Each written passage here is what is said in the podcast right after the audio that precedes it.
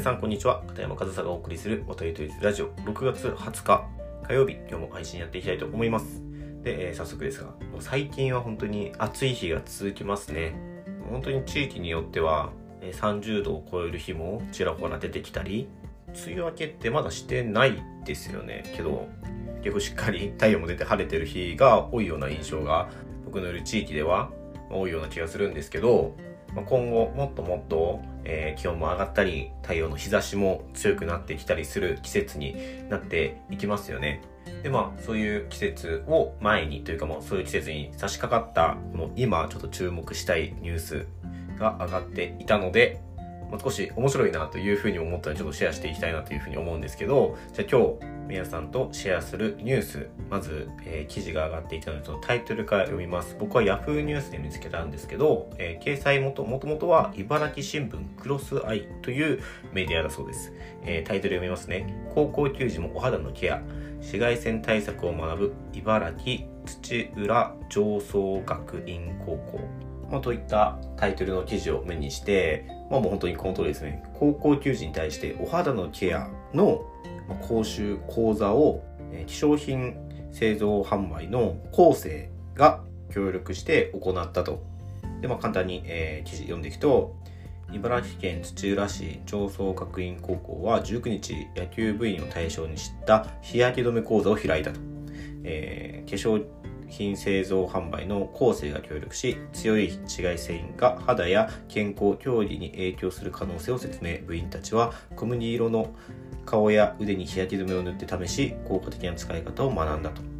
講座では紫外線の悪影響について理解を深めるとともに、屋外競技は日焼けした肌が当たり前、日焼け止めは女性が使うものなどの固定概念を取り払う目的で実施、部員とマネージャー約100名が参加した。で講座の中では、えー、肌のダメージは疲労につながり運動の疲労と重なって競技に影響する可能性を強調したと。で参加した野球部員たちのほとんどは日焼け対策をしていない。講座に参加し興味深そうな表情で日焼け止めを肌になじませる部員の姿が見られた、えー、講座終了後首相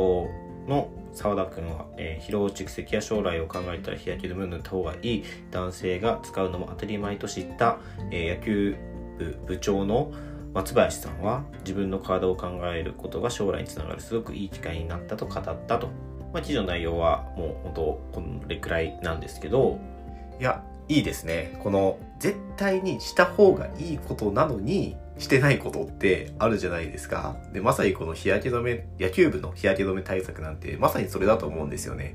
本当に言ってしまう夏の間中外にいるような人たちが日焼け止めをしていない。でその日焼けやその紫外線がその肌に対する悪影響だったり、まあ、もうもろもろねいろんな悪影響があるっていうことはもうすでに結構周知の事実というかもちろんその日に当たることは大事だけどその紫外線を浴びすぎると良くないというのはまあ割と皆さん認識していることだと思うんですよね。で、そうなった時に、もう一日中外にいる 野球部員、まあその野球部員に限らず屋外競技のアスリートが日焼け止めを使わないっていうのは、なんかちょっとその、まあ、その日焼け止めを使うことに対する、なんか恥ずかしさというか、まあその、男からしたら、男性からしたら、なんか女性が使うものを使ってて、なんか恥ずかしいというか、なんか変に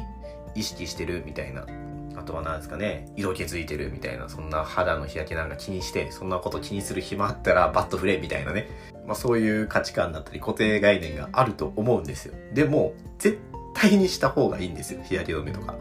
本当にだってね、紫外線の悪影響っていうのをさっきも言いましたけど、まああるのは分かっていることで、それを防げるんだったら防いだ方がいいですし、実際に本当にその、競技へのパフォーマンスにも影響がある。これも間違いないことだと思います。だし、今回、ね、この日焼けの件について、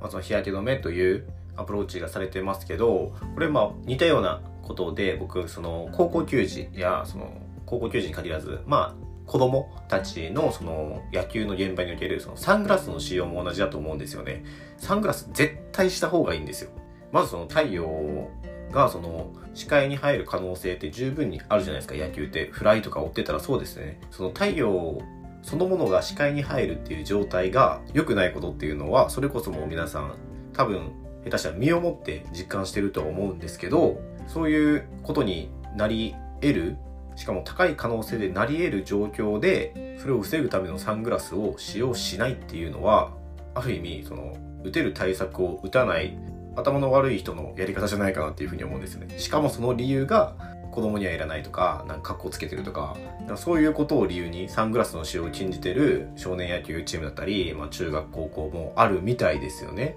もう本当になんか、いらない価値観、いらない固定概念だなと思うことがあって、で、それが割と色濃く残ってるというか、色濃くまだあるのがこの紫外線とか日焼け止めとかそういったものへの対策じゃないかなっていうふうに感じます。だから今回ね、こうやってもう高校球児を対象とした日焼け止め対策紫外線対策っていうのの講座が開かれたということは僕はすごくいいことだと思うんですよね。でこれがちゃんとニュースになって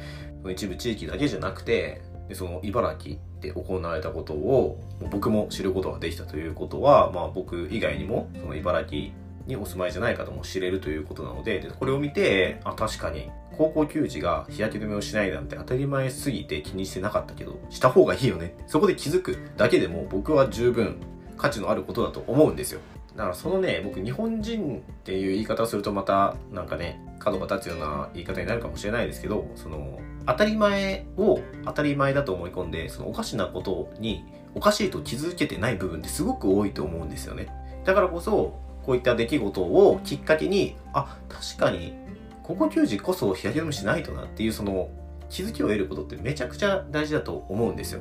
で僕がこうやってここれを大にしてというか今その日焼け止め対策と紫外線対策に対してこう熱く語ってる理由っていうのは僕ドイツで野球をしていてドイツってまあ気温で言ったら日本よりも割と涼しい日が多いし湿度も少ないので日本より全然涼しいんですよあの光に入れば涼しいみたいななんですけど日差し強いんですよね日差しで言ったら、その、日本より強いなっていう風に感じました。実際わかんないですよ。僕の肌感覚の話ですけど。で、その、ドイツの人たちも、その、紫外線や日差しっていうのは結構意識していて、僕のそのトップチーム、一緒に野球をしている選手たちですね、チームメイトも試合前に、本当に顔や首が白くなるくらい日焼け止め塗ってましたし、子供たちも本当に顔が真っ白な状態で朝グラウンドに来て、そのサマーキャンプの時期とか、日焼け止めを塗ったり、そのクラブとしてもこれ使っていいからということで、その自由に使っていい日焼け止めをね、用意していたり、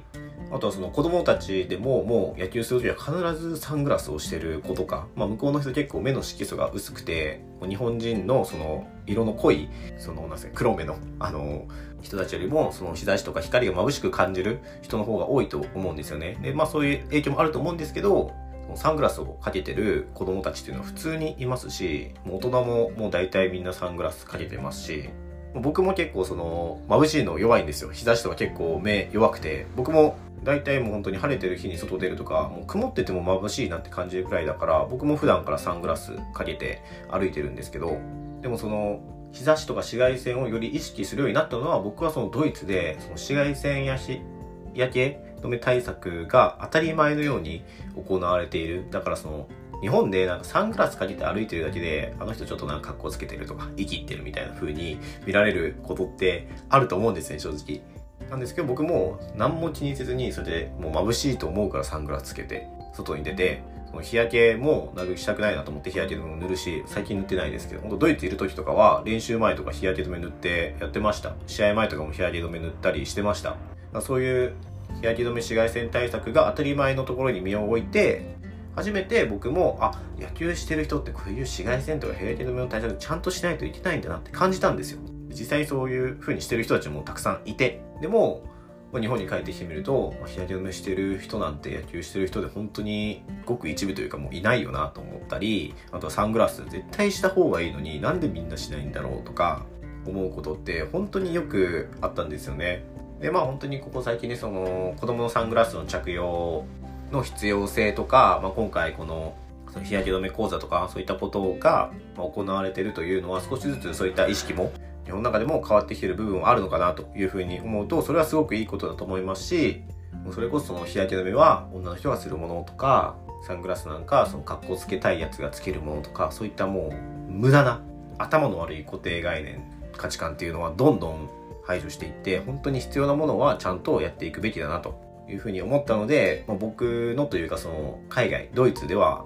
子供の頃からそのスポーツをする時の日焼け止め対策とか紫外線対策っていう部分もちょっとお話ししながら今回行われた日焼け止め講座についてちょっと皆さんにシェアしてみようと思ってお話ししてみました本当にねこれからどんどんもっともっと紫外線とか強くなってくると思うので皆さんもサングラスで紫外線から目を守ったり日焼け止めをしてね、えー、肌を守ったりそういった自分で自分の体を守るということも考えてみてもいいんじゃないでしょうか。